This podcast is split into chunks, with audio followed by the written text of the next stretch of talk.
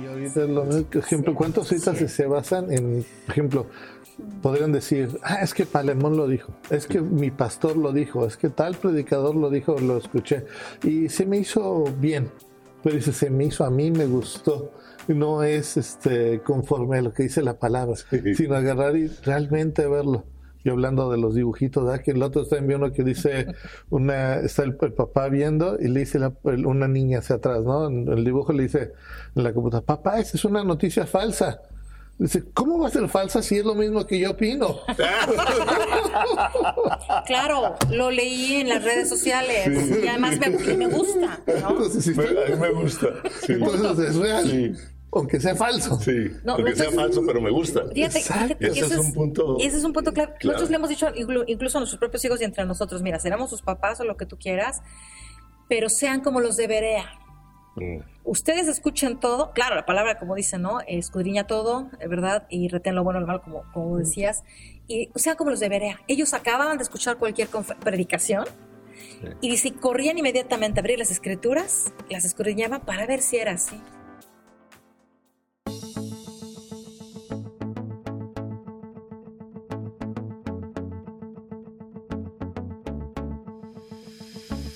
¿Qué tal? Muy bienvenidos una vez más a otro de los programas de pensamientos del jueves y diálogos de siguientepágina.com.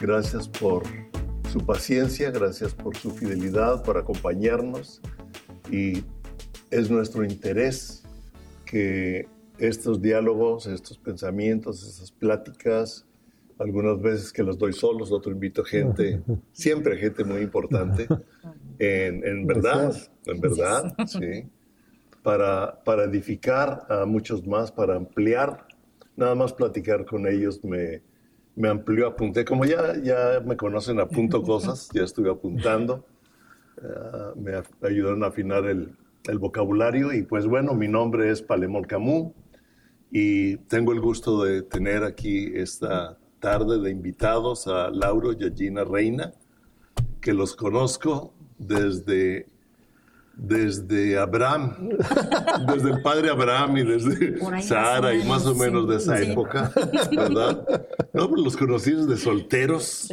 Ahora tienen cuatro hijos y uno por casarse. Sí, oh, sí. Y, y, los conocí desde solteros, ah, se casaron, nosotros estábamos en México, Patricia y yo habíamos llegado a México hacía unos meses nuestros hijos ya estaban ahí en el Instituto Bíblico de ahí. Y pues hemos visto su, trayectoria por diferentes lados.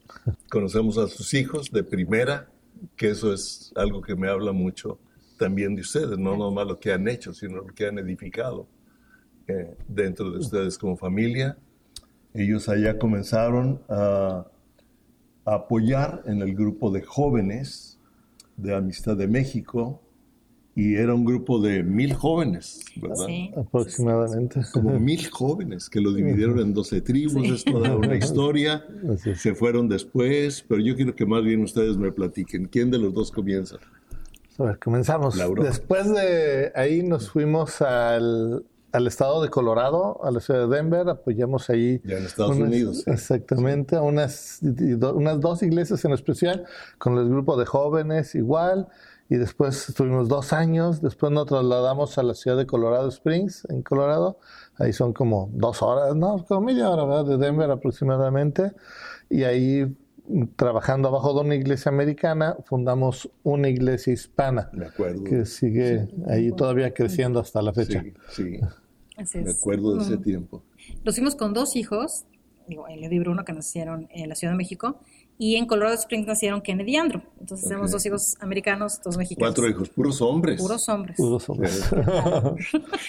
Eh, bueno, también al que tiene puras mujeres también le digo. Sí. sí. sí, igual, o sea. Tú estás balanceado. Sí, balanceado, ok. Bueno, ¿y luego? Bueno, pues. De ahí regresamos a la Ciudad de México, donde tuvimos la oportunidad de terminar llenarle su carrera de pedagogía. Yo empecé la mía de psicología, ya la terminé. Entonces, la Tú estudiaste pedagogía. Sí, pedagogía. Te graduaste y luego tú psicología. Psicología. Así es, ya después de haber terminado el Instituto Bíblico los dos, ahí en México, y ahí estuvimos cinco años y de ahí nos trasladamos a la ciudad de Tijuana. Exacto, casi seis años ahí también sirviendo, aprendiendo, haciendo varias cosas. Y desde el año pasado, el Señor nos regresó nuevamente a Estados Unidos. Ahora estamos en, en el estado de Iowa. Iowa. ¿En qué, ¿en qué ciudad? Ankeny. Ankeny. Ankeny, sí, parte de, de la, del mismo condado de la capital, que es Des Moines, o sea, muy cerca de Des Moines. Ya está muy al norte, cerca de Canadá, decía. Sí, sí ya. con un frío interesante. Sí, cuando neva, mucho. Y bueno, también tenemos tiempos ricos, ¿no? De calor. Sí. Y ahí en Tijuana, perdón, y fue donde empezamos el Instituto Bíblico. Bueno, no empezamos nosotros, sino empezamos para gente a dirigirlo a como coordinadores en esa época a nivel de México y ahorita ya dirigiendo el, todo el Instituto, todo el instituto de, México. De México, sí. Y yo estoy más en la parte también de Estados Unidos, en el mismo instituto, entonces les eh, bromeamos con esto, México, Estados Unidos, pero ya sabes que hay buenas relaciones internacionales. Las embajadas están bien conectadas, sí, ¿verdad? Sí. Buenos términos. Y tienen, a ver, platíquenos de, porque me decían que están en 35 países, ¿no? Y 17 idiomas. Así es. INSTE, que es, significa Instituto Teológico por Extensión. Eh, los fundadores son los doctores eh, Nicolás y Elena Benditi, eh, unos hombres, una pareja extraordinaria de Dios de verdad y, súper estudiados también, por cierto. Ellos, la doctora Benditi comienza realmente INSTE bajo la Open Bible en España en el año 82 y después ya empiezan aquí en Estados Unidos y pues a través de todo el mundo ahorita, 35 países, más de 35 años de existencia, 17 idiomas y se siguen traduciendo y en países donde, pues tú sabes, la iglesia es iglesia oculta, subterránea, eh, tremendo, ¿no? Eh, y pues bueno, pues ahí está. La iglesia subterránea es clave esto ah, y la tecnología que ahorita quiero que me platiquen, porque es clave ah, para estos tiempos que estamos viviendo y que vemos que más países se están oponiendo, algunos están abriendo, otros se están oponiendo. China ya volvió a prohibir la Biblia. Mm. Irán, pues acabo de leer uh, cómo un hombre por ah, tomar ah, un poco de vino en la Santa Cena, cristiano, lo descubrieron y le dieron 80 flagelazos de mm. castigo. Pero les puede costar la cabeza. Sí. en Irán, sí, en Irak en todos esos países. Tenemos testimonios, ¿verdad?, de muchos que, países que, bueno, igual por seguridad no nombramos, ¿verdad?, pero se pueden imaginar. Y es impresionante el decir, bueno, a lo mejor no podemos congregarnos totalmente, pero estamos estudiando la palabra, mm. buena doctrina, eh, y, van avanzando y van multiplicándose a pesar de todo, ¿no? La palabra de Dios, pues, no está, no está, eh, no es prisionera, ¿no? No es prisionera. Entonces, a ver, ustedes están llegando también a países en donde hay iglesia subterránea. Sí. Tenemos varios Que no tienen por qué decirlo, ¿verdad? No se vale. Es mejor por, ellos. Sí, por ellos y misioneros que están ahí este, extendiendo a través de este instituto, ¿no? La, palabra. Así es. Y ahorita, como decías, la parte de la tecnología y la parte de libros. Nosotros estábamos viendo un, un todo un proyecto de la ONU que estábamos viendo para fomentando la lectura, ¿está? Y se está viendo que hay varios países en África y en otros lugares de bajos recursos que es difícil llevar los libros, el papel, es caro, el traslado, todo eso.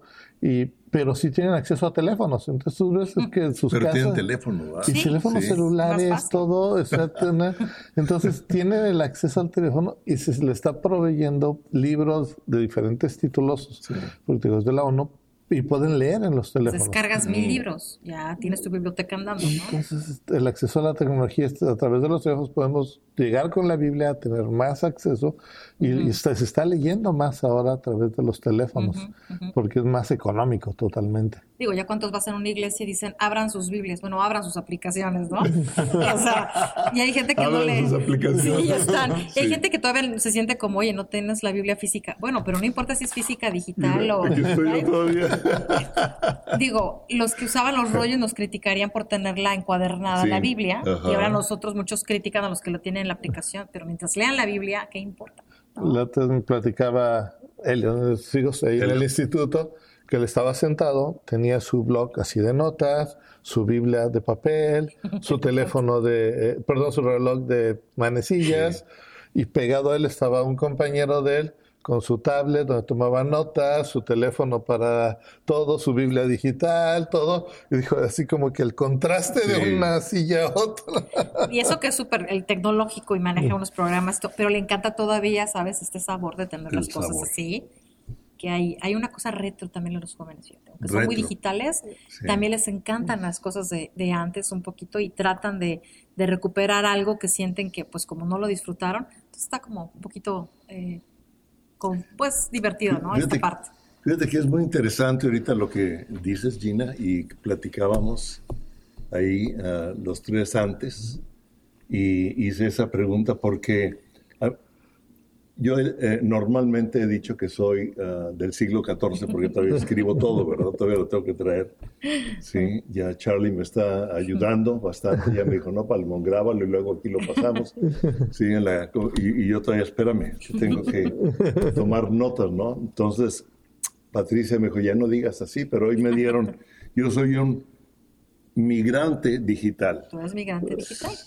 O sea, soy un migrante digital porque... Otro nivel ya estoy entrando a la tecnología, estoy aprendiendo más de, la, de, ser análogo, ahora entrando a esto, pero los jóvenes de ahora es, es, otro... Ellos nacen... Traen otra cosa, ¿no? De broma decimos que nacen con un chip, chip integrado, ¿no? En el buen sentido de que ellos son los nativos digitales. Nativos digitales. Ellos son nativos digitales, esos son los términos académicos, ¿no? Análogo, pues estás fuera de la era digital o no quieres entrar. Hay mucha gente que tiene y no quiere entrar, ¿no? Radio de bulbos que ni saben qué es eso. Exacto, por ejemplo. que se calentara para poder Exacto. Su máquina de escribir todavía, que es muy rico escribir en la máquina de escribir, ¿verdad? Pero dicen, yo escribo aquí con mi papel y todo, no entro en la computadora, no entro en nada no quiero un celular, eh, en fin, están fuera de todo lo que es digital. Y nosotros que somos migrantes digitales, nuestros hijos pues ya nativos digitales, ¿no? Ok. Ahora, algo interesante, ustedes que, porque ustedes están mucho más avanzados, ¿verdad? Ah, cada vez que platico con ustedes, ah, aprendo más, me abre ah, la, la, visión, inclusive cuando estuve en Tijuana y después de haber compartido creo que dos veces o tres, no sé. Me, sube Gina, me sube Gina, no, y quiero que vea lo que estás haciendo. Y, me empieza a dar toda una explicación de este instituto. Y yo oyendo, y, y, pero se me quedaron muchas cosas. Me, si no memoricé cosas, sí me amplió. ¿sí? Me amplió. Entonces, yo veo que ustedes ya traen bastante, tienen jóvenes desde, desde uno que se va a casar, sí, este, uh, ¿cómo se llama? Elliot. Elliot. Elliot. No sé por qué Elliot. Le quiero decir Ulises a veces. Elliot y luego el más chico. Andrew. ¿De cuántos años? Es 15, casi 16. 15. O sea. Entonces, 24, casi 25, 22, eh, casi ya prácticamente mañana 17 y casi 16. Entonces tienen de diferentes edades y, entre ellos mismos debe haber algunas diferencias. Por supuesto. Sí, ahora, ustedes están en la educación. Sí, entonces pedagoga, estás acabando una maestría. En psicología, sí. En psicología, tú eres psicólogo. A los dos terminaron el Instituto Bíblico, son gente preparada y eh, interesados ejecutando educación. Ahora, ¿cómo, qué necesitamos como, no nomás como pastores o como directores de instituto bíblico, como padres, como maestros, o sea, en el aspecto de transmitir a esta generación y las generaciones que vienen, las que vienen, pues no sabemos, ¿verdad? Pero por lo menos las que estamos viendo desde niños. Tengo dos nietos de cinco años, ¿verdad? Entonces, son diferentes a los otros. Y ¿Cómo, ¿Cómo debe ser ahora el proceso? ¿Qué vamos a hacer? ¿O qué debemos hacer? Es que en la educación ha habido, yo puedo decir que como ya es como se maneja, ¿no? Por generaciones los celulares, primera generación, segunda generación, pero llamarle de esa forma, por llamarle. La educación a distancia ah, también ha tenido su evolución así, poner por, como si fueran generaciones. Y la educación aparte es como si fueran dos rubros, la parte presencial o tradicional, dijéramos, es otra forma. Por hablar de la educación a distancia, Podemos decir que, como Gina decía, Pablo lo hacía a distancia con sus cartas, Corintio, mm. era, les mandó una carta y él enseñaba, eh, se las mando y ahí ustedes lean la, la iglesia y se decía, y pásensela a la otra iglesia y se le iban pasando a la carta de Pablo para otras iglesias. Y las preguntas de lo que él enseñaba venían de regreso y otra vez el Ajá, y él les decía, soy era una educación a distancia. Y era una educación a distancia. Podemos decir que eso sería como una especie de primera generación. Estudio a distancia. Entonces, antes podríamos decir que hubo una generación donde te mando un libro, tú lo llenas de química, de electricidad o lo que sea, o lo estudiabas, y por carta, el cartero, el timbre postal, que a lo mejor algunos ya lo ignoran. Entonces, pensé que es una generación. Después empezamos a ver otra, otra etapa donde ya se empezó a utilizar, por ejemplo, los cassettes de audio, y te manda el audio, lo escuchabas, y otra etapa. Después empecé ya los VHS y todo, entonces venía a estudiar inglés, ¿no? Así que te ponías el video y te aprendías ahí a través de la televisión. Después esos software que mejor te acuerdas de los, formarle la enciclopedia. un cuadrito Ajá. que la computadora. Exacto, que, por ejemplo, la enciclopedia en carta, ¿no? sé que decíamos, ah, wow, y ahí le ponías y, y otro tipo de software similares, también con cierta interactividad, eh, tenemos otra generación. Después entramos en la generación de lo de Internet, con las computadoras, y ahorita ya estamos hasta en la generación de los celulares de ya estudiando. Entonces, ¿cómo ha ido evolucionando y cómo nos vamos, tenemos que ir adaptando ahora con todo esto que está sucediendo a nivel mundial? Pues fue un empujón a, ¿sabes qué? A distancia. La mayoría de los países, la mayoría de las escuelas están tendiendo a hacerlo a distancia, a lo que estaban 100% acostumbrados. Estábamos hablando con maestros y se sienten hasta más estresados porque están acostumbrados a mi alumno y, y ahora esa distancia pero no es lo mismo, no puedes enseñar igual a distancia que cuando estabas en el salón en persona. Es, es diferente la forma como debes de enseñar. Pero eso también ha traído, así como el problema con lo de la pandemia y lo que tú quieras, que, que hay cosas que ya llegaron para quedarse de creatividad, de, de esto de usar las TIC, que son las tecnologías de, perdón, información y comunicación. Y también al mismo tiempo, digo, hasta iglesias han tenido que dar ese paso, decir, voy a transmitir los, los las reuniones, las conferencias, las predicaciones, y mucha gente que antes no se conectaba está ahí siguiéndola. Entonces, no hay nada que vaya a quitar esta, lo maravilloso que estar cara a cara, pues no hay nada que lo pueda comparar. Pero tenemos esto que Dios sabía que la ciencia se iba a multiplicar y esto es una parte de ello. Y lo estamos viendo, ¿no? De que tú dices, bueno, puedo dar, hasta consejería se está dando en línea, se está ayudando doctores en línea. Y la educación pues está basada en teorías muy serias, psicológicas, eh, pedagógicas, etcétera, donde aún la estructura, cómo, cómo estamos hechos para aprender, tratan de tener esta retroalimentación para que tú de verdad puedas internalizar el, conocimiento. Internal, internalizar. Internalizar el conocimiento. Aquí, una pregunta muy interesante, porque ayer leí algo que me dejó pensando. No tengo conclusiones. Pero me puso a pensar y me gusta ah, escuchar o platicar con gente pensante, ¿verdad? Que usa el cerebro, que, que, dices, a ver, a ver, a ver, ¿cómo va esto? ¿Por dónde anda, no? Y ayer leía algo de, una persona que escribió, uh, está dando como un curso ah, para educar y dijo, porque la generación actual y mucha gente prefiere entretenerse. Mm. Por eso es que el área del entretenimiento gana tanto dinero, como los actores, los eh, deportistas. Dice, pero no invierten tiempo en educarse. Mm. Y mi propósito es educar para poder traer algo de mayor, ¿sí? Mm. Y me vino cuando cuando el famoso dicho de en Roma, ¿no? Al, pueblo, pan y circo. diviertan al pueblo que estén contentos, que tengan que comer, que se diviertan y el gobierno haciendo lo que quiere. Como que me ayudó, dije, no estamos viviendo algo similar, ¿qué podemos hacer? Que, por ejemplo, no sé si llegaste a hablar la palabra de que le llaman ludoteca. Clement Ludoteca. ¿no? digas así, Y eso es algo que se usó desde ya hace algunos años, así, ludoteca, que era un área donde podías jugar, se usaba mucho para los niños, que los mm. niños jugaran, pero aprendieran. O sea, aprendieran jugando. Porque el juego es poderoso para aprender. Entonces es algo que es, lo se llegó a utilizar. Ahora, lo mismo es ahorita, es chistes cómo estás enseñando. El detalle con lo que dices de la, no es lo mismo, yo puedo poner una película de entretenimiento, te vas a entretener y vas a aprender.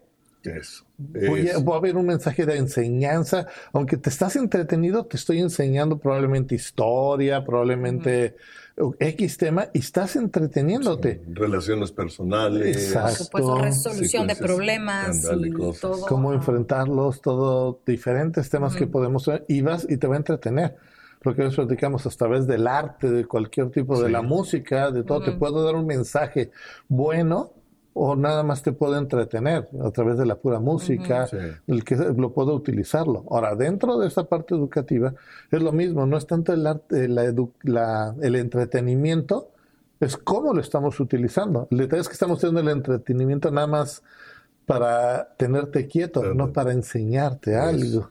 O sea, todo es enseñanza al final del día, depende cómo lo tomes. Eso es muy importante. Y es muy importante para quienes están escuchando o escuchen, porque es una inquietud de este, de este momento, ¿no? Para poder, ¿cómo llevarlo? Sin que sea religioso, pero que enseñe quién es Dios, o cómo vivir, o qué principios, ¿sí? Ah, que, es, que es uno de los intentos del libro un intento, porque todavía ando medio análogo, aquí ando medio... pero ya estoy entendiendo, ya ah, aprendiendo. Ah, Dios es el Dios de la creatividad. Y ahorita que, que, dijeron eso, al final a lo mejor oramos por una creatividad para lograr esto, ¿sí? de, de cómo enseñar. Sí, por ejemplo, ves los, los jóvenes, ¿no? Sí. Ves en los, ¿cómo le llaman? Youtubers, ¿no? Pero hay unos que tienen un montón de seguidores y algunos, y, y, qué bonito, ¿no? O sea, dentro de todo para, por ejemplo, del, para pintarse con las señoritas y todo eso. Otros para crítica de comida, mira, esta comida es más rica y luego lo escuchamos, ay, que ir a ese restaurante, se ve muy rica la comida y diferentes temas y otros de, no sé, cosas de cámara lenta, los hijos, mira cómo se ve un globo cuando explota con agua así, así muy lento y ah, como de ciencia. Cómo armar tu propio robot. Ajá. Cómo armar tu propio sí, Yo, ejemplo, hablaba el otro vez con un joven y así como que él me expresaba cosas, inquietudes que tenía y, y le digo, parte de lo que le digo, estábamos hablando y le digo, por ejemplo, de apologética. Bueno, a mí no me ha tocado ver, digo, pero ¿por qué no de una forma como los jóvenes pueden crear, hablando de joven a joven y todo, hablar de apologética y volverte a alguien, así como tocas esos temas, no de una forma, quizás como nosotros lo haríamos, a lo mejor más técnico, más así, pero de una forma así con efecto con esto y hablar del, de la Biblia, de por qué es la palabra de Dios, por descubrimientos de arquitectura, de tantas cosas que abarca la apologética. Y así hay muchos temas que se pueden seguir trayendo. Es que tenemos todo, todo, por ejemplo, ahorita que dices eso de que el entretenimiento, bueno, siempre ha existido, ya existía el circo romano para entretener. ¿no? Ya existían estas cosas de que siempre ha habido una forma de entretenimiento, tú lo puedes ver en cualquier época, en cualquier cultura, siempre hay algo, ¿no? Depende de ti, porque yo, yo, por ejemplo, leía por ahí algo que decían, es que esta generación no es tan inteligente como las de antes. Yo no estoy de acuerdo en absoluto. No podemos criticar a una generación que no nos tocó. Si nos hubiese tocado a nosotros aquella época de chicos, en lugar del Walkman o del o del este, tocadiscos, hubiéramos andado con el celular todo el tiempo. Incluso los papás son los primeros que andan ahí y se quejan de la interactividad de sus hijos. Y digo, métete a su mundo ellos nunca se van a volver a meter, o sea, a, nuestro mundo, a menos que se les interese algo. Nosotros tenemos que involucrarnos en su mundo y a través de ellos hablarles, a través de ellos comunicarnos, porque estamos en la era de la información, pero también hay intoxicación por información. Intoxicación de información. es, enseñarles a discernir, es enseñarles a, a, en pocas palabras, saber qué les, qué les va a ayudar y qué no. Pero los chicos, tú les dices cualquier cosa, inmediatamente están googleando, comparando, checando. Si les enseñas cuáles son las fuentes verídicas de donde tiene que revisar la información, es impresionante. Y lo que a nosotros nos tocaba ocho horas en un salón de clase aprender, porque era muy repetitivo, etcétera, ellos en dos horas ya te tienen el contexto y el por qué, ya compararon, ya revisaron. Es enseñarlos a aprovechar las herramientas no se trata de prohibición, se trata de eh, conexión y de aprovechar lo que Dios nos ha permitido en esta etapa y poner reglas y límites, lo que tú quieras, pero estamos, tenemos una maravilla de, herramientas para compartir y como dices, de, nos encanta, hablamos con nuestros hijos de hoy apologética y nos preguntan mil cosas, pero no nada más ya es lo que tú digas, es ¿y por qué tal opina tal y por qué tal dice? Entonces vamos a ser gente que piense que tenga ese buen criterio no tener miedo a las preguntas de esta generación, sino poder verdaderamente el, el, que nos cuestionen y también depende un buen maestro, siempre va a saber cómo retener la atención de tu alumno y entonces conectar. Conectar, no prohibición, sino conexión. conexión ahí es. Vamos a hacer un feedback, ¿no? Una retroalimentación de...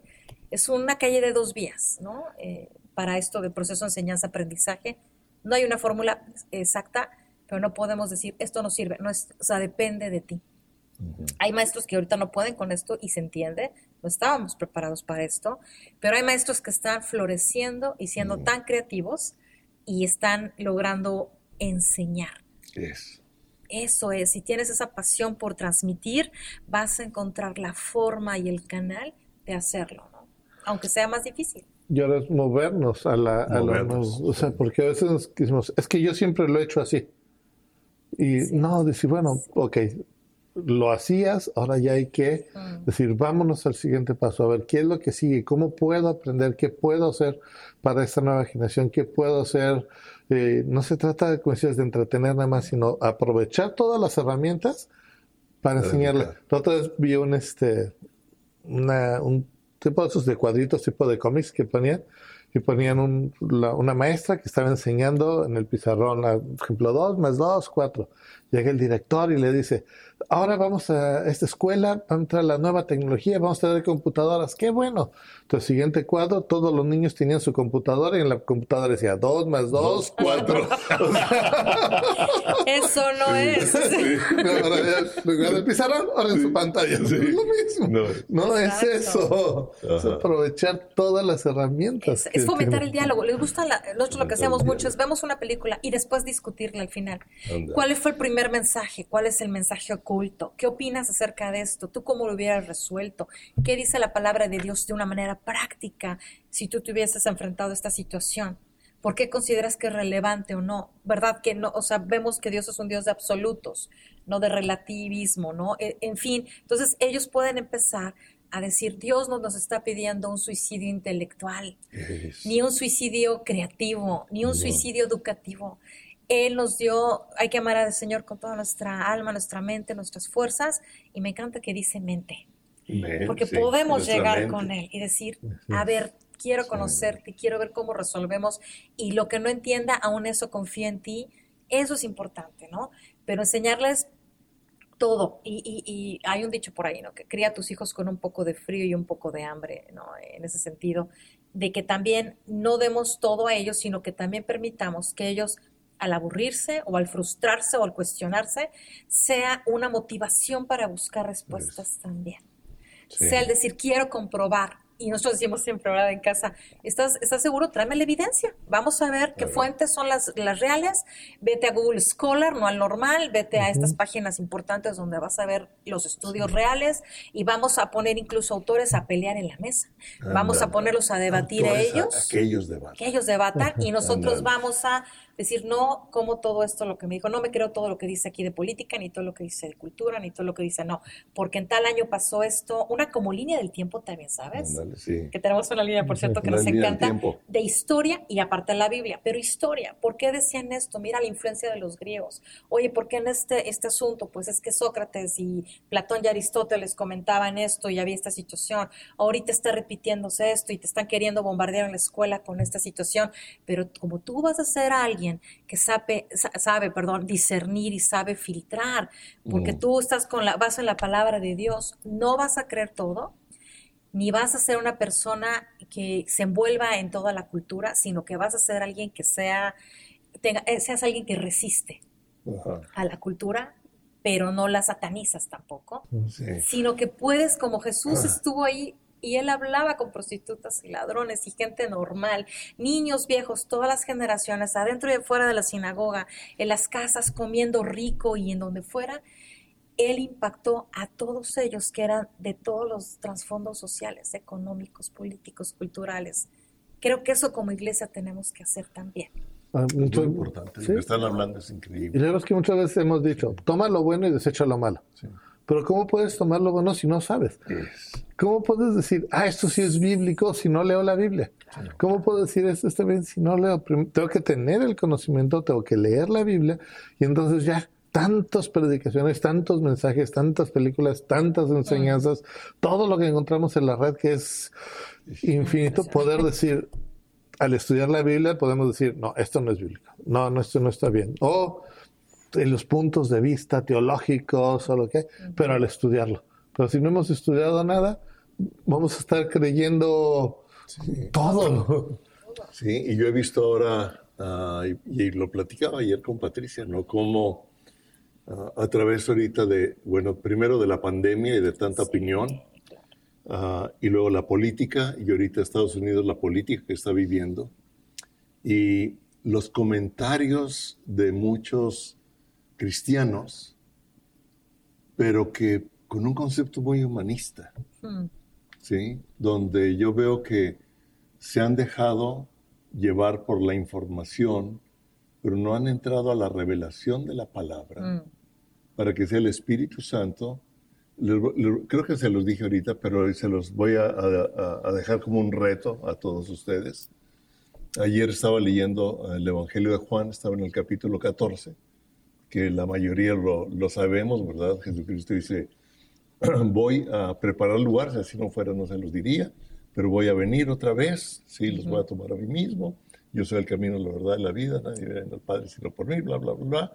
Y entonces muéstranos el camino y, él les da ahí un... Y entonces Felipe les acaba de decir eso, les acaba de decir, y Felipe le dice,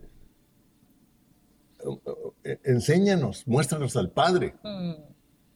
Y Jesús le dice, Felipe, tanto tiempo que has estado conmigo y todavía no me conoces. Fue, para mí. O sea, yo dije, ok, Señor, ¿qué, tanto te conozco? ¿Y qué tanto actúo por lo que he aprendido, por tu palabra, por principios, por la fe de antes? La fe de antes no me debe servirnos de testimonio. La fe tiene que ser fresca. Tienen que hacer una revelación fresca. Lo que Dios me habló ayer me sirvió para ayer, mm. ¿sí? Y yo no puedo vivir de la fe de ayer ni repetir porque no se repite, ¿sí? Ah, sino yo tengo que, es un testimonio de que Dios actuó en ese momento, pero ahora la fe tiene que ser fresca. Entonces yo dije, Señor, ¿cuánto estoy viviendo en este momento? Porque realmente ¿Te conozco? Claro que hay un proceso. ¿Hasta dónde te conozco? Y hasta dónde vivo. Sí. Y ahorita, lo, ejemplo, ¿cuántas citas se basan en, por ejemplo, podrían decir, ah, es que Palemón lo dijo, es que mi pastor lo dijo, es que tal predicador lo dijo, lo escuché, y se me hizo bien, pero dice, se me hizo a mí, me gustó no es este conforme a lo que dice la palabra, sino agarrar y realmente verlo. Y hablando de los dibujitos, que el otro está enviando que dice, una, está el, papá viendo y le dice una niña hacia atrás, ¿no? el dibujo le dice en la computadora, papá, esa es una noticia falsa. Dice, ¿cómo va a ser falsa si es lo mismo que yo opino? claro, lo leí en las redes sociales y además me, gusta. ¿no? Entonces, a mí me gusta. Entonces es real. Aunque sea falso. Sí, aunque sea falso, pero me gusta. Fíjate, ese, es un punto. Ese es un punto claro. Nosotros le hemos dicho, incluso a nuestros propios hijos y entre nosotros, mira, seremos sus papás o lo que tú quieras, pero sean como los de Berea. Mm. Ustedes escuchen todo, claro, la palabra, como dice, ¿no? Escudriña todo, ¿verdad? Y retén lo bueno y lo malo, como, como mm. decías. Y sean como los de Berea. Ellos acababan de escuchar cualquier predicación. Y dice, corrían inmediatamente a abrir las escrituras, las escudriñaban para ver si era así. Sí. Y, eso hemos perdido, de verdad, necesitamos estar con ese discernimiento. Es decir, lo dicen, lo o que lo tomo, voy a ver si está conforme a la palabra. Si no pasa, no pasa. O si tengo dudas, bueno, pues lo vamos a guardar por ahí, este, pero no vamos a permitir que se leude y se leude y se leude, porque después, como bien dices, también nos quedamos con lo de pasado, que fue maravilloso, lo que tú quieras, o, o, no tanto, o bien, tiempos buenos, tiempos malos, la fe, las respuestas, pero dices, ¿y ahorita cómo estamos? Tiene que ser fresco. Porque lo tenemos aquí memorizado, pero ¿qué tanto lo estamos viviendo? Sí. Para este tiempo, para este momento, sí. Sí, ¿cómo lo aterrizo en la vida práctica de cada día? Creo que cuando Dios nos dice, ahorita está viniendo a, a, mi mente un versículo que fue muy usado hace unos cinco años, seis, y se sigue citando de repente, porque hay, hay versículos que toman auge, digamos, sí, en determinada época, y luego otros y así, pero sabemos que es toda la Biblia. Que la tribu de Isaacar conocía los tiempos, sabía cómo actuar, y los demás lo seguían. Creo que aquí se aplica eso. Totalmente. O sea, en este tiempo, ahorita es otro tiempo diferente. ¿sí? No puedo ni quejar, ni nada. Tengo que aceptar que es un tiempo diferente. Mm. Punto. ¿Sí? Es que el nuevo normal, no, no, no, no es el nuevo normal. O sea, es otro tiempo. Es otra etapa. Sí, como si se hubiera adelantado, se hubiera, como, si, como dijo Dios, no, que no es por esto, para nada, no me estoy comentando, dice, si los tiempos al final serán acortados.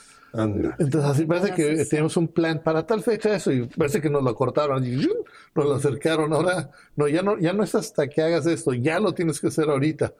Eh, ese es un punto interesante. Los tiempos se acortarán. No es que y, sabes eso es la frustración de mucha gente. ¿por qué si yo ya tenía mi agenda mm.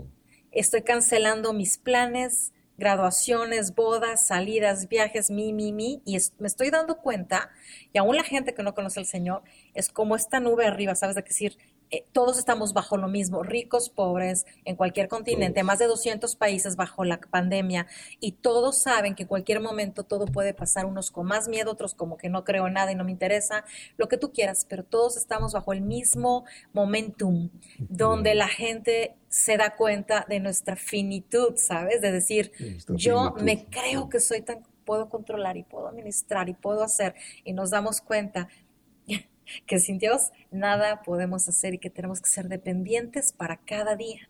Entonces, eso nos ha revolucionado también. El pan nuestro de cada día. Así es. La fe Como que lo leemos de memoria, ¿no? Sí. Y así tenemos diario, diario renovarnos y estudiar. el pan nuestro de cada día, no solo de pan vivir el hombre, sino de toda palabra que sale de la boca de Dios. Como el maná. Y si no era para cada día y lo querías almacenar, se te echaba a perder. La palabra para este día. La palabra para hoy la palabra. Pero eso queremos dar la palabra del domingo para toda la semana. O un versículo, dos o tres y ya. Pues no, y, nos está retando el Señor, ¿sabes nos está retando. Vamos a orar, vamos, nosotros mismos comer de la palabra, beber del Espíritu Santo en la palabra y conocer al Señor pero ya no tanto a veces como también hay una como moda, eh, Palemo, que hemos visto de repente de vamos a estudiar, estudiar, estudiar la palabra, pero como por el gusto de saber, saber, saber, saber, mm. ¿sabes? Esto de, a ver, casi, casi esgrima bíblica, quién sabe más y ponemos y todo, pero al, y al mismo tiempo dices, bueno, ¿qué tanto a veces me puedo ir un poquito en el lado fariseico? De mm. decir, sé tanto y me las sé todas y tantos años con el Señor que ya más o menos sabes, y dices, ¿dónde está ese hambre y sed y ese como el primer amor?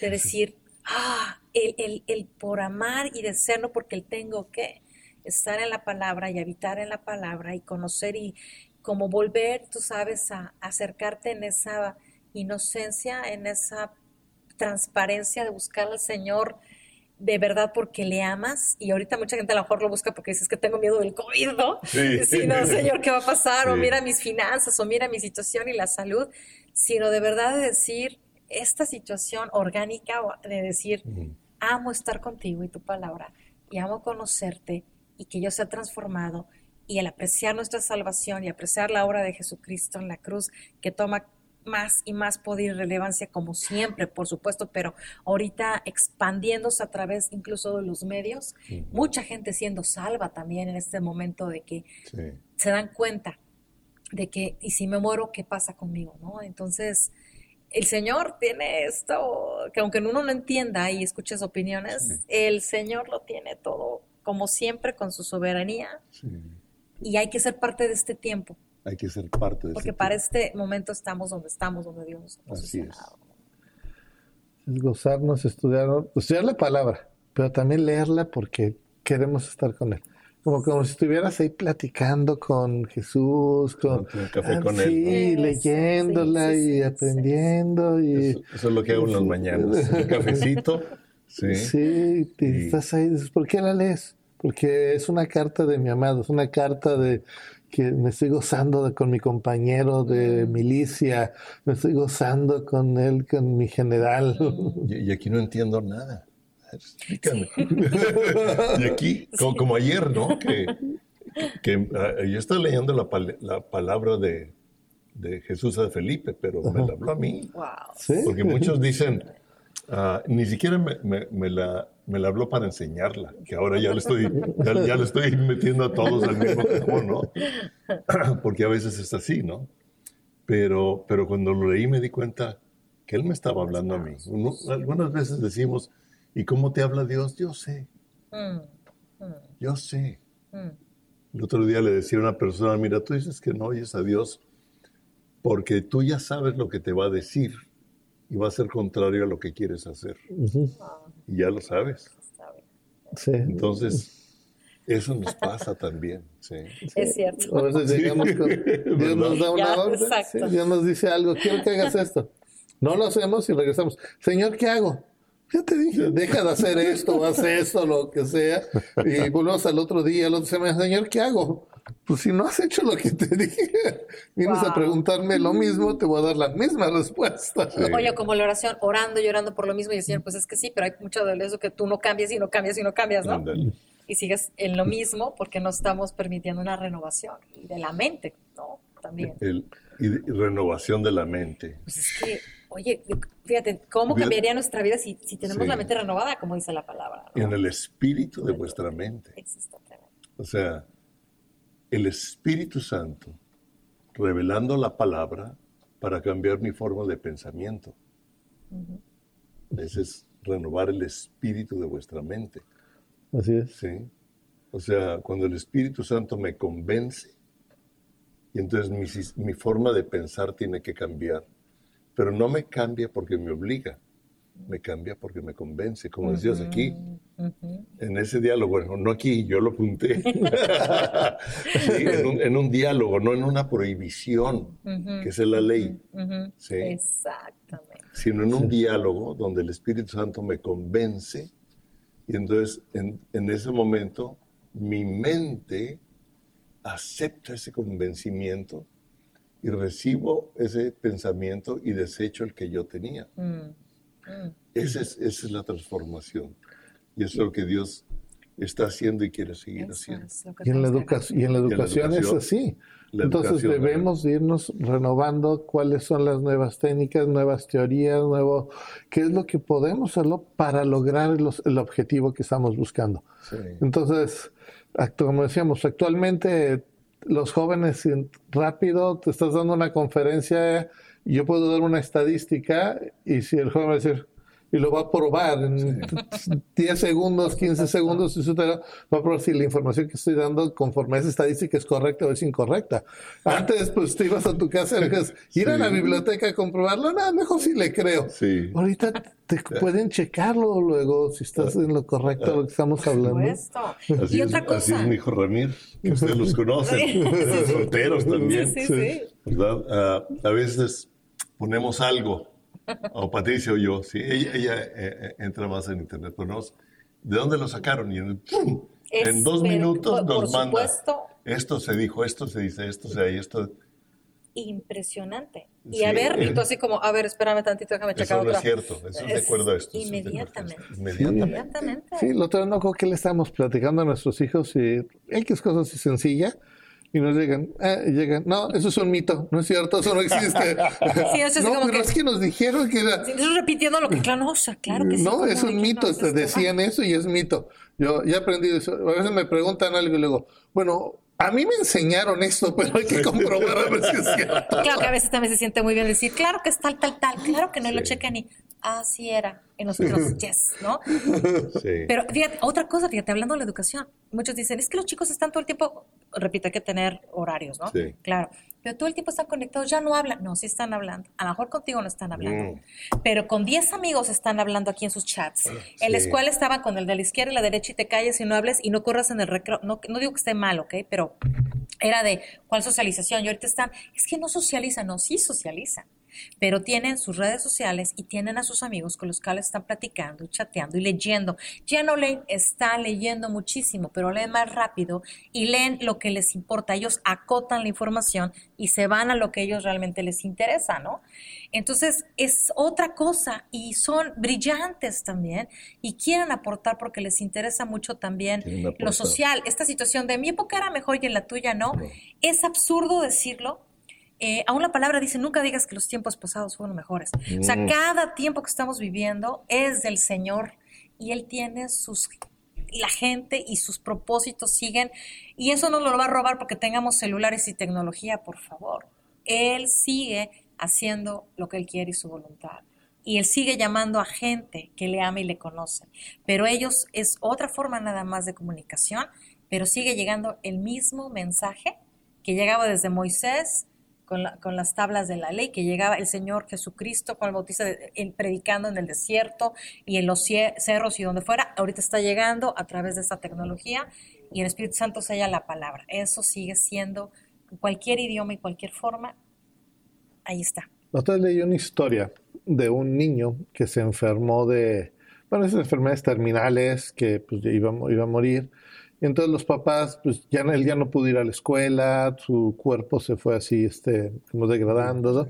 Entonces los papás le dijeron, haz lo que quieras. O sea, oh. quieres jugar, le compraron su, televisión, sus juegos, y lo dejaban que hiciera lo que hiciera. Pues, iba a morir, ya estaba sentenciado, ¿no? Entonces el niño, sus papás no sabían, ah, está jugando, pues déjalo que se divierta. Y, y él jugaba y jugaba. Pero, pero, cuando, cuando el niño falleció, empezaron a llegar muchísimos jóvenes y cartas de jóvenes. Dijeron, ¿qué pasó? Todo ese tiempo que él estaba horas y así jugando, no tan solo estaba jugando con un juego, sino estaba interactuando con muchos otros jóvenes, jugando con otros jóvenes, platicando con otros jóvenes, enseñándoles cosas de los juegos con otros jóvenes que estaban, que muchos jóvenes mm. acudieron a su funeral, mm. le mandaron, cuando él falleció, por toda esa, tuvo más relaciones y más interactividad en todo ese tiempo que aún en, nada más había estado en la escuela. Él tuvo muchísimas relaciones. Los papás decían, no sabían. Los dijo, es que él me dijo, es que él me enseñó, es que él eso. Y los papás decían, no sabíamos lo que él estaba haciendo. Pensábamos que él nada más estaba jugando en sus últimos tiempos y no. Estuvo interactuando con muchísima gente ahí desde su cuarto estuvo teniendo de gente de cartas de otros países les llegaron y así de interactuando no sabían qué es lo que estaba impactó mucho a los papás lo que él es, joven estuvo haciendo los últimos tiempos. Oye me recuerdas a la abuelita tuitera que era una abuelita como estaba jubilada la seguían miles de jóvenes pidiéndoles consejo porque decían, a veces nuestros papás están ocupados trabajando y ella tenía todo el tiempo de escribirles consejos y cuando murió también fue una cosa impresionante hace unos años, ¿no? Sí. Entonces, o sea, usemos todo lo que tengamos a la mano. Lo tienes y a veces pensamos que ellos lo están usando porque nosotros no lo estamos usando. Porque yo no lo uso, mm. pienso que no es. Porque yo no sé, lo pienso que no es. O porque lo estoy usando mal. Probablemente estoy usando las, la tecnología, no la uso para para ver, para eso. Aprovecharlo. Y no, estoy, no estoy estudiando, no estoy haciendo nada a través Pero hay que preguntarles, yo les digo, cuando, oye, es que no le sé, pregúntale a tu hijo y él en tres minutos te va a dar todo un tutorial en vivo, te va a programar tu celular y vas a estar en línea, vas a ser migrante digital. No quiere decir que eso sea, como sabes, un permiso de que hagan lo que quieran y déjenos. No, cuidado, hay muchas cosas muy malas por ahí también, ya lo sabemos, hay cosas que hay que tener cuidado conforme la edad y protegerlos de muchas cosas dañinas que también están en la web, ya se sabe, ¿no? Pero, por ejemplo, y yéndonos un poquito más allá, hay realidad virtual, Alemón, impresionante. Yo estuve en un proyecto por ahí también de la UNAM, eh, bueno, eh, que era de realidad virtual, no voy a decir ni dónde es, por qué entra, ¿no? De literalmente tú hacías tu mundo, claro, como muchos saben, y tu avatar y todo, pero en este caso lo usamos para la educación. Otros lo usaban para que casi casi quieres tener tus negocios y lo, hay gente que realmente lo hace en lugares donde haces negocio con dinero virtual que luego canjeas. Real, haces, haces negocios en línea en esas situaciones donde tú estás con tu avatar, tú te vistes como quieres y lo usas para bien o para mal. Tú puedes compartir la palabra si quieres, gente que dice que está jugando del otro lado del mundo, se junta ahí, cada quien con su avatar y tú puedes estar hablándoles ahí. Tú puedes bajarles un PDF y una proyección en donde sea. Y también para mal. Hay gente que hasta para tener, eh, tú sabes, relaciones raras ahí con otra gente. Pero esto también está. O sea, es impresionante lo que muchas veces como papás o como adultos no conocen. Y por eso hay que tener cuidado otra vez, pero nuevamente, ¿cómo lo vas a usar? Pero es que fíjate, cuando como papás, si usamos la importancia de la familia, Tú, tú a tus hijos les enseñas valores, principios. Cuando van a la escuela, ellos seguían por esos valores y principios que le enseñaste en la escuela. Lo mismo, entran a internet, está todo, pero con sus valores y principios se limitas en, lo, en las cosas que van a hacer. Por el carácter. La clave la casa. Totalmente.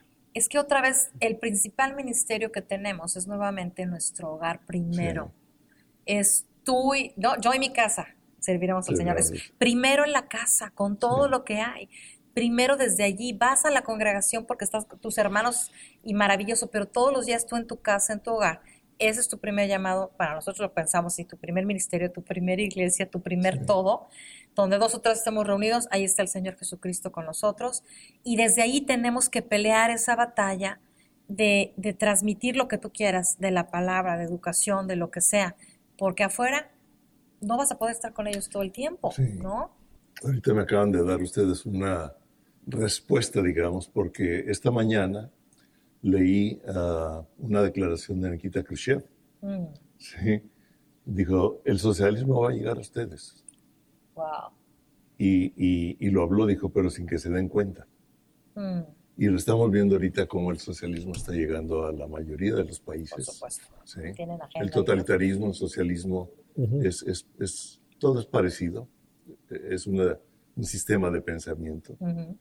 Ah, y luego viene, creo que son ocho o nueve formas de ir poniendo cosas en la sociedad para controlar a la sociedad por medio del socialismo. Y uno de ellos definitivamente es la educación. Por supuesto. Sí, mete a las escuelas todo el sistema de pensamiento que nosotros queremos poner para que esas generaciones aprendan así. Pero si en las casas estamos formando un tipo de pensamiento, de creencia, de realidad, de valores, aunque entren a, que les enseñen lo que quieran, Exactamente. ellos ya no van a, a ceder. Exactamente. Van a ser resistentes van a ser resistentes, va a ser una vacuna. Lo que hablamos, creo que fue, no sé si, me, equivoco, perdón, ahí lo googlean. creo que fue Lenin el que dijo, dame a tu generación de 3, 4 años y te levantaré un ejército. Obviamente, no estamos hablando, nosotros en dame nuestra... una generación de 3 o 4 años. años. Quiero que le da, que decía, te voy a checar bien la cita, prometo, este, y te levanto un ejército. O sea, Hitler lo sabía, y por eso decía, lo van a educar de esta forma. No hay ningún dictador o ideología o lo que sea, sobre todo que sea en contra de la palabra, que no busque educar. porque la educación es poderosísima. La educación, como, decían eh, Jacques Delors, la educación encierra un tesoro y sabían cómo puedes tú moldear eh, en ese sentido. Nosotros en casa hemos hecho de todo, homeschool, escuela privada, escuela pública, en línea. No hay fórmulas tampoco, porque mucha gente cree que si hago esto, si hago lo otro, no. Pero si tú permites que sean resistentes a la cultura, mm. pero con compasión, y que como Jesús dijo, Señor, yo no te pido que los quites del mundo, pero ellos no son del mundo, pero están en el mundo. estamos en el mundo, pero no somos, pero el Señor no dijo, vayan a hacer aquí una colonia, ¿verdad? Este, ¿no? No, tenemos que ser luz y sal en donde estemos y en medio de, todo lo que vivamos, pero tenemos que enseñarles a decir, no vas a dejar que nadie... Eh, que nadie te, impregne esas ideas, nadie tenga una influencia mayor que la palabra, pregunta todo, cuestiona todo, compáralo todo, pero al mismo tiempo no te encierres en el sentido con los demás que necesitan al Señor, pero que seas una persona sabia, inteligente y que sepas discernir y con un criterio espiritual e intelectual cualquier cosa que se te presente aquí. Eso es lo, porque entonces tú los cubres mucho aquí cuando voy a la casa de un amiguito o otro lado, o casos que nos hemos encontrado. No tienes idea. Sí. Pues decíamos, son excelentes los filtros, por ejemplo, que te bloquean páginas incorrectas. Pero en tu caso no puedo, no puedo entrar, no porque no quiera, porque este filtro que mi papá puso no me deja. Que de chiquitos pero como está bien, ¿verdad? Sí, pero cuando voy a casa de un amigo, claro. ah, él sí, él, no tiene filtros, aquí sí vamos a hacerlo. Pero cuando está el filtro es el valor y el principio, no importa dónde vaya. O sea, y es nuestra responsabilidad como padres, como padres nuestra responsabilidad es, es nuestra iglesia, es nuestro principal ministerio. Dios no tiene nietos, o sea, son nuestros hermanos en Cristo cuando crezcan. Entonces es nuestra responsabilidad. ¿Y qué es lo que estamos haciendo? Y cada papá es pastor y el líder de su casa. Cada papá es pastor. Me encantó eso mucha gente quiere ser pastor, cada papá es pastor. Tú tienes tu púlpito y todo el tiempo ahí con tus hijos. Como digo aquí en, el libro, o sea, mucha gente quiere el púlpito, pero nuestra vida es un púlpito. Exacto. Sí. Sí. Fíjate que a mí, digo, a lo mejor algunos van a estar de acuerdo, este, van una disculpa, es mi opinión nada más. Eh, yo veo, yo veo en el... Googleenla. Hágame hashtag. yo veo cómo el Señor Jesús viene a romper tantas cosas y paradigmas y viene a decir, quiero tener, no, Él no invalida la palabra, cumple la ley, pero nos, nos, nos demuestra que no podemos con base a la ley. Pero ¿qué pasa? Tú ves al Señor Jesús, por ejemplo, y él lo viene a decir otra vez todos sacerdotes, hay sacerdotes, hay levitas acá. Con él todos somos levitas porque tenemos que adorar en espíritu y en verdad, como él dijo, viene la hora donde ni aquí ni aquí adorarás, sino en espíritu y en verdad. Nunca lo ves tocar una guitarra, una lira al Señor Jesús o cantar solo, más que con los apóstoles, porque es todo mundo cante, todo mundo adore, todo mundo sirva, todo mundo sea sacerdote y sea pastor en su casa, todo mundo somos la iglesia y el cuerpo de Cristo que es una maravilla congregarte cada domingo con tus hermanos en Cristo, eso no va a cambiar, es necesario y es una bendición. Y partir el, pan también ahí y en las casas. Entonces hay que partir el pan en nuestra casa. Hay que, hay, que, es el pastor y tus hijos son tus discípulos también, porque estás haciendo lo que el Señor Jesús hizo. Mm. No te esperes a, a, que seas un pastor, o sea, ¿sabes? Todo, hay un ministerio que no nada más es que está dentro de las cuatro paredes, la iglesia está en todos lados en donde quiera que estés, eres ministro de Dios. Y le dice, sé fiel en lo poco y te pondré lo mucho. O sea, no por poco de que vale menos, sino porque son menos en cantidad. Tu familia, pues no sé, nosotros tenemos cuatro hijos, pues una familia de dos, de tres, o más grande, cinco, seis, pero aún así, a veces le decía a alguien, le decía, hay algunos que quieren ser, quiero ser pastor de jóvenes y estar pastoreando a lo de los adolescentes. Digo, tienes tres adolescentes y no puedes con ellos. Te pongo uno de 20, o tú los matas o ellos te matan o algo va a pasar. Pero si eres coherente en tu casa, como dice la palabra, si no tienes, ¿qué dice? El que anhela obispado, buena obra desea. Pero es necesario, te da toda la lista, y si el que no tiene sujeción en su casa, ¿cómo va a gobernar? O sea, no gobiernas bien tu casa, ¿cómo vas a gobernar con la iglesia? Estamos a veces al revés y somos honestos así de imperfectos como somos, así con nuestras cosas y vamos en el camino todos, claro que sí. Pero como decimos Laura y yo, somos un par de imperfectos, pero con una fe en el Dios perfecto. Eso es nada más. Hay tanto, de, tanto que hablar, sí, que hablar. Es más, ah, yo los, yo los, uh, no reto, no, los animo a volver a oír. Yo voy a volver a oír estas pláticas otras veces porque no tomé apuntes.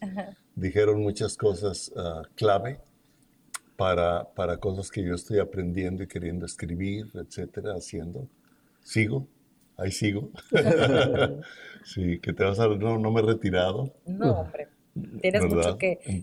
Velo, esas son las tantas cosas que tienes que dar y es, es una inversión que estás haciendo de tus dones y talentos y estás tocando las nuevas generaciones como un puente para ellos. Y, para y es un honor para nosotros estar aquí. Hemos aprendido de Palemón muchísimo, un gran maestro.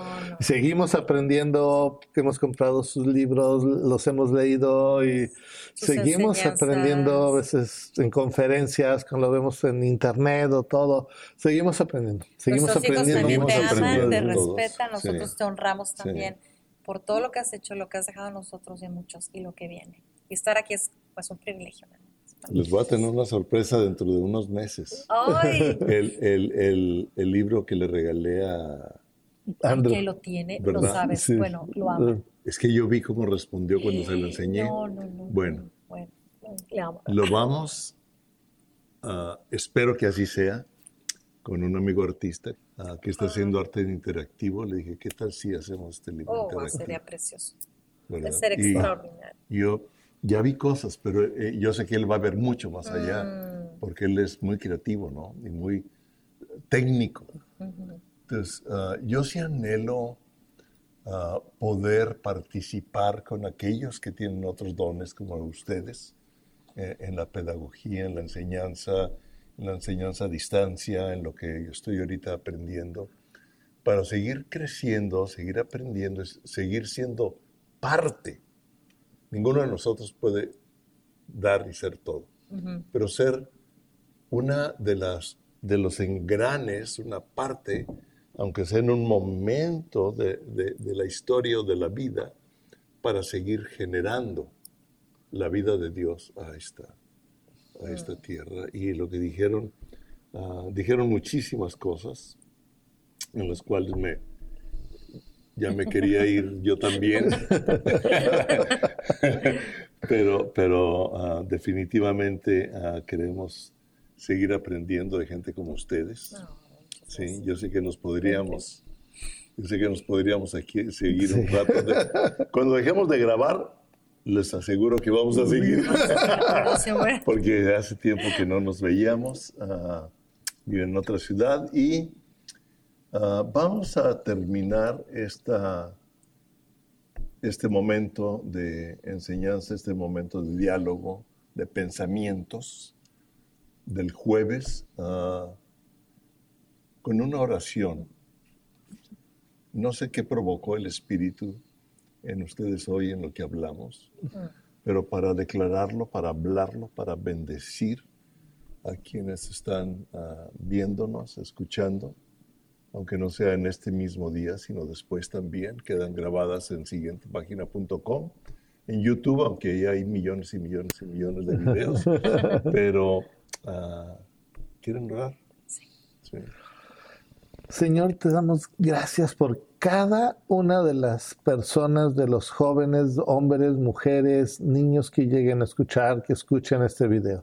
Te damos gracias por sus vidas, te veo que tú lo utilices para bendecir, que tú lo utilices, Señor, para impulsarlos, para animarlos, para guiarlos, para que sea un impulso para poder leer tu palabra, para poder estudiar, para hacer un testimonio en su casa, fuera de su casa, escuelas, trabajos, en todos los vecinos, en todos los lugares donde se desarrollen, a través de las redes sociales, a través de los medios de comunicación, a través de que sean los papás animarlos a, meterse, entrar más en el mundo de la juventud, saber la importancia dentro del hogar y la importancia de conocerlos y están enseñando fuera maestros o están ahí en la iglesia, que vean que todo eso es un momento en el cual pueden utilizarlo un momento en el cual se, hay que acercarnos contigo, clamar que tú eres un Dios de creatividad, que tú eres un Dios creativo, que tú nos das nuevas estrategias, nueva creatividad para utilizar toda esta tecnología y aún crear cosas nuevas. Así es. Te doy gracias, Dios poderoso, por cada uno y que este puede ser un instrumento a través de los cuales ellos pueden impulsarse con algo que tú les hables, no por nosotros, sino algo que tú les hables para que ellos se desarrollen e impulsen eso, esos planes que tú tienes para sus vidas, lo puedan realizar. Te doy gracias por sus vidas y la obra que tú vas a hacer en ellos y a través de ellos para bendecir a más gente. Te damos gracias. Gracias por la vida de Palemón, por lo que forma que tú lo estás usando y la forma que tú lo vas a seguir usando de bendición para muchísima gente. Gracias te damos, Dios. Gracias. Gracias, Dios, porque tú eres un padre de generaciones y lo que anhelamos es eso, que tú estás volviendo el corazón de los padres hacia los hijos y de los hijos hacia los padres. Tú interactúas con las generaciones y tu palabra, Señor, no tiene barrera, así como decían el Dios de Abraham, de Isaac, de Jacob. Tú eres el Dios de estas generaciones y las que vienen, porque tu palabra no está presa y porque tú estás haciendo grandes cosas y tenemos que usar todas las herramientas, así como el rey David y varios de su ejército utilizaban todas las herramientas y todas las armas que tenían en ese momento para enfrentar una guerra. Danos la habilidad y la sabiduría para enfrentar estos momentos críticos con tu palabra, pero de mil formas, a través del arte, de la educación, de la literatura, de la música, de la pintura, de la tecnología para impregnar y para impactar este mundo, Señor. Danos la sabiduría desde casa, que podamos reconciliarnos entre nosotros, que podamos abrir tu palabra, Señor, cada vez, cada día, y beber de allí, conocerte y experimentar verdaderamente una transformación y estar fuertes, porque es importante en este tiempo que alimentemos nuestro espíritu, nuestra alma, nuestro cuerpo, nuestra mente y saber que tú eres un Dios tan grande y tan poderoso que es increíble ver todo lo que tú has hecho y que todo esto también tú lo sabías, todo lo que iba a pasar. A ti, Señor, nada te toma por sorpresa. Quizás muchos están cansados por esta situación, pero es donde tu palabra puede correr tan fuerte donde podemos estar firmes en tu palabra, donde podemos estar repitiéndola a nuestras generaciones, escribiéndola en, como dice tu palabra, en las paredes y repitiéndolas en el camino y en el campo, bueno, ahorita en la ciudad, en las redes sociales, a través de cualquier mecanismo. Levantar la voz, porque tu palabra es esa luz poderosa que aunque estemos en tinieblas, va a correr hasta inundar completamente cada nación, Señor, y te damos gracias porque podemos ser parte de ello y saber lo que tú estás haciendo para este momento, donde la ciencia se ha aumentado, pero también se ha aumentado tu gloria y que va a cubrir completamente todo el mundo, de tu palabra, de tu amor, de tu misericordia y de la salvación a través de todo lo que estás haciendo. Te damos gracias en el nombre de Jesús. Gracias, pues gracias, gracias. Laura, gracias Gina por este tiempo. Gracias a todos ustedes por su atención. Y pues continuamos porque el Señor todavía no termina su obra con nosotros.